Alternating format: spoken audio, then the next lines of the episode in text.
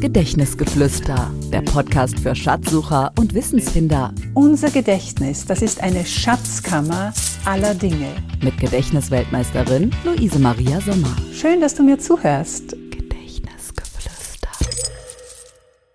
Es ist Sommer, Zeit zum Ausspannen, vielleicht etwas mehr Muse. Und deshalb widme ich die heutige Folge dem Thema guter Schlaf.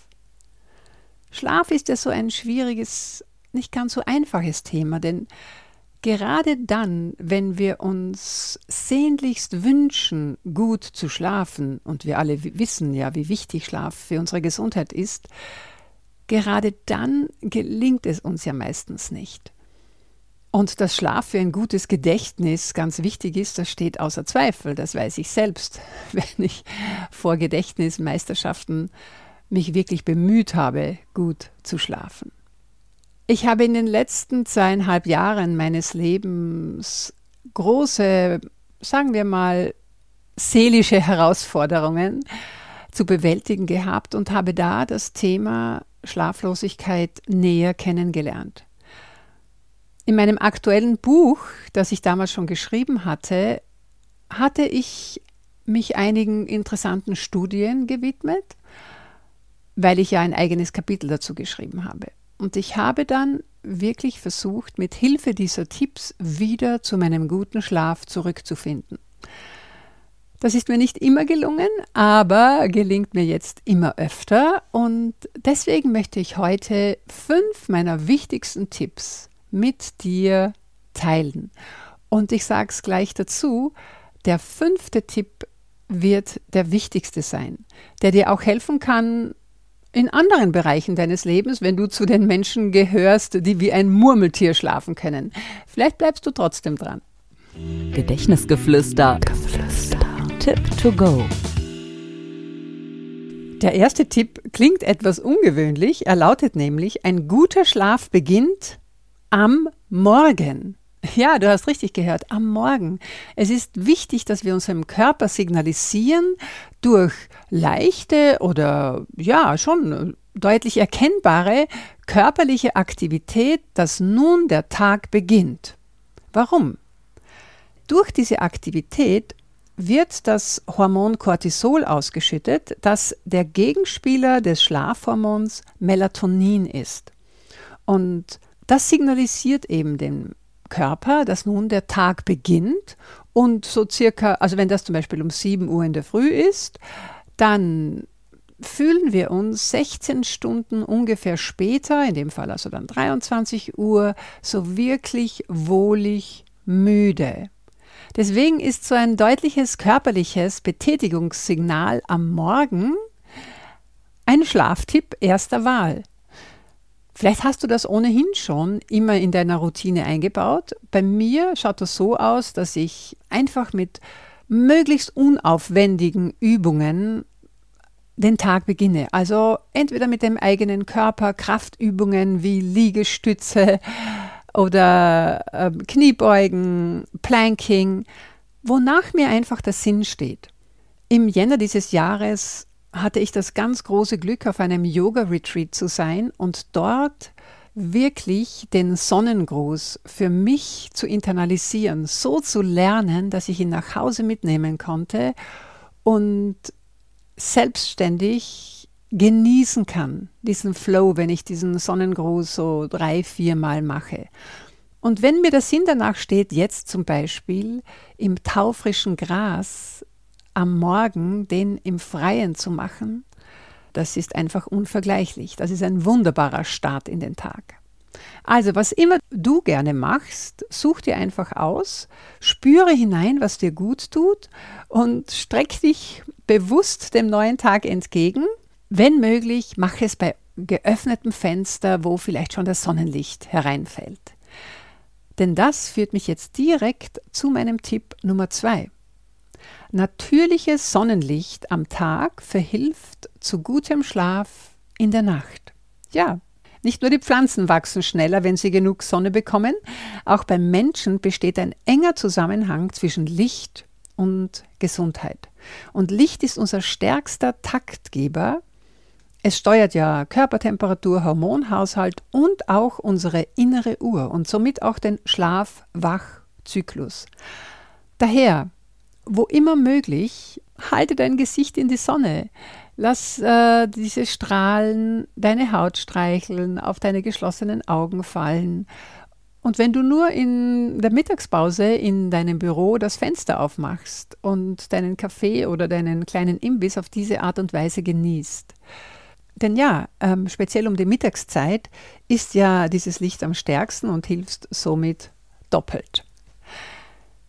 Und von diesem Tipp, so viel Licht am Tag, kommen wir nun zum Tipp Nummer drei, so viel Dunkelheit wie möglich in der Nacht. Denn das helle Licht wirkt über die Augen auf den Hypothalamus und unterdrückt dort die Ausschüttung des Schlafhormons Melatonin. Und dieses Schlafhormon wird erst mit Einbruch der Dunkelheit in der Zirbeldrüse gebildet und lässt uns so herrlich wohlig müde werden.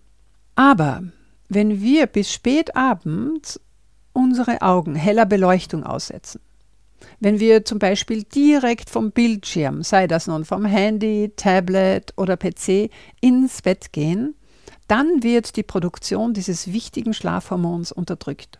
Die Rezeptoren in unserer Netzhaut reagieren vor allem auf Blautöne im Licht der Displays, eben von Computer oder Smartphone. Die Zirbeldrüse glaubt, es ist taghell und stoppt die Produktion von Melatonin. Ja, und das hält uns wach und lässt uns viel schlechter einschlafen.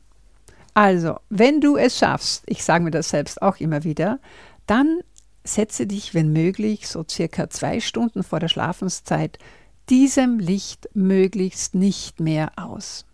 Du wirst sehen, deine Schlafqualität verändert sich entscheidend. Tipp Nummer 4. Kannst du auf der Seite schlafen? Das wäre für deine Schlafqualität besonders förderlich, denn während wir schlafen, sorgt der Körper auch dafür, dass Stoffwechselabbauprodukte, die sich tagsüber im Gehirn angesammelt haben, abtransportiert werden.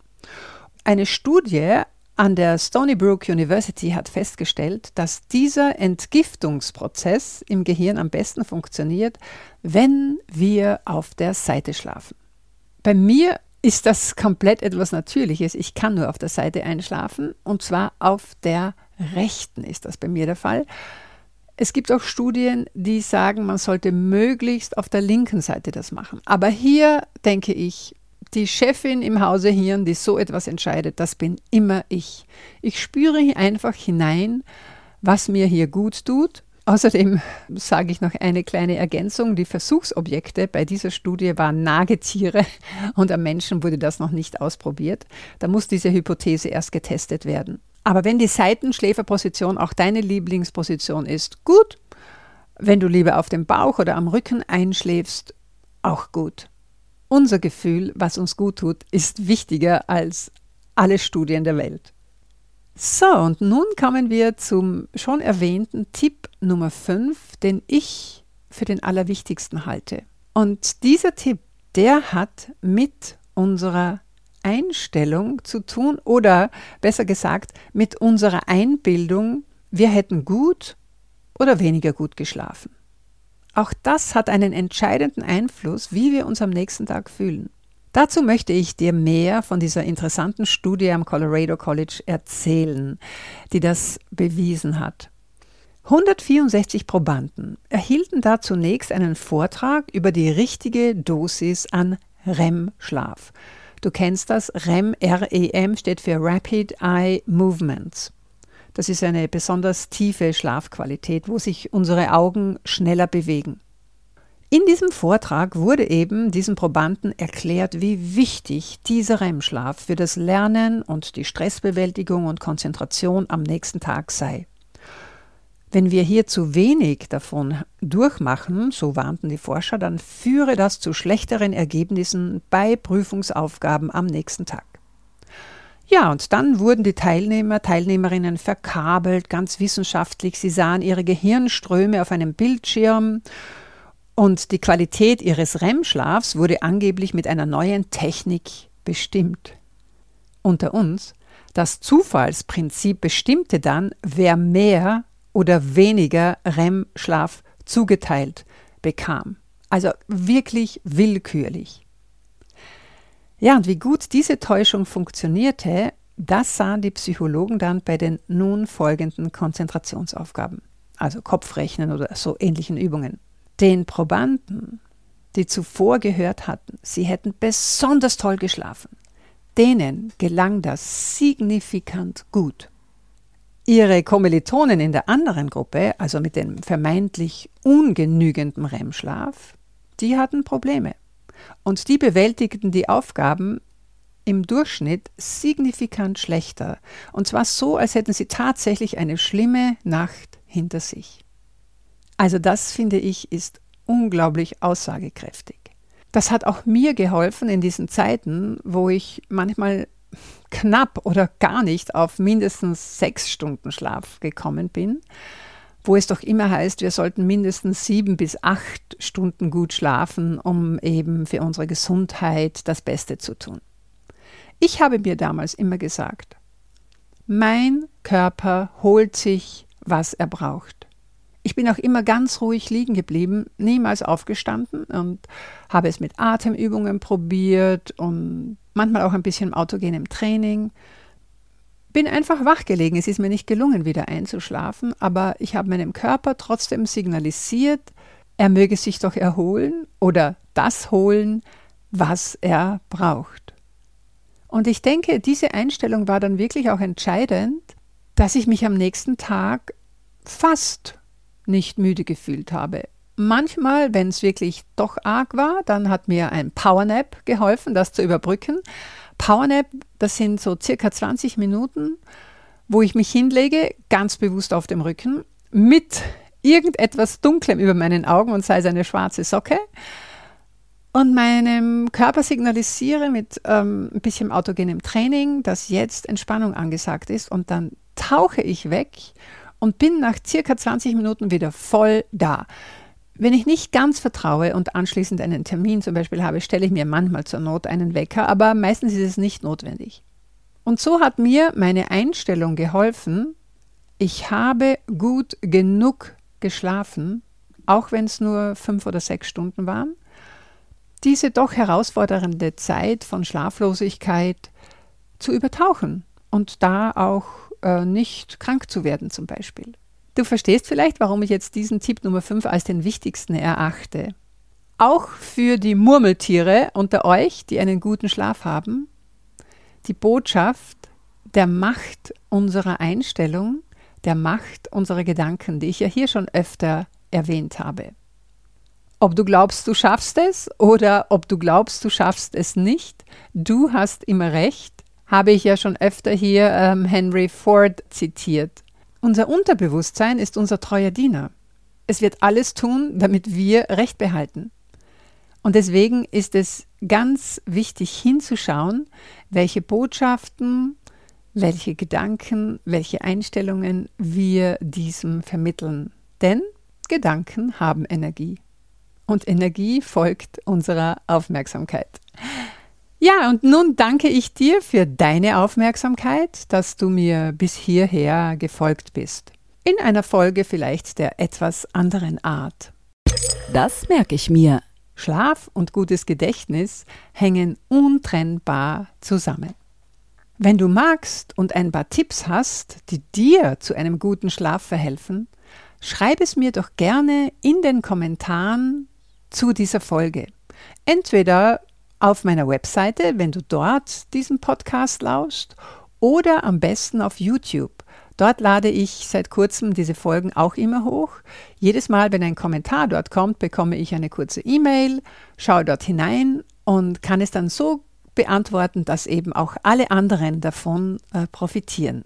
Und ich freue mich, wenn wir so in Interaktion bleiben.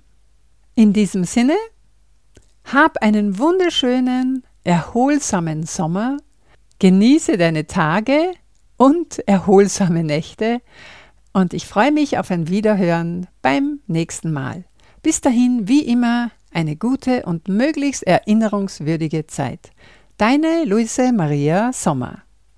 Das war Gedächtnisgeflüster, der Podcast für Schatzsucher und Wissensfinder von und mit Gedächtnisweltmeisterin Luise Maria Sommer.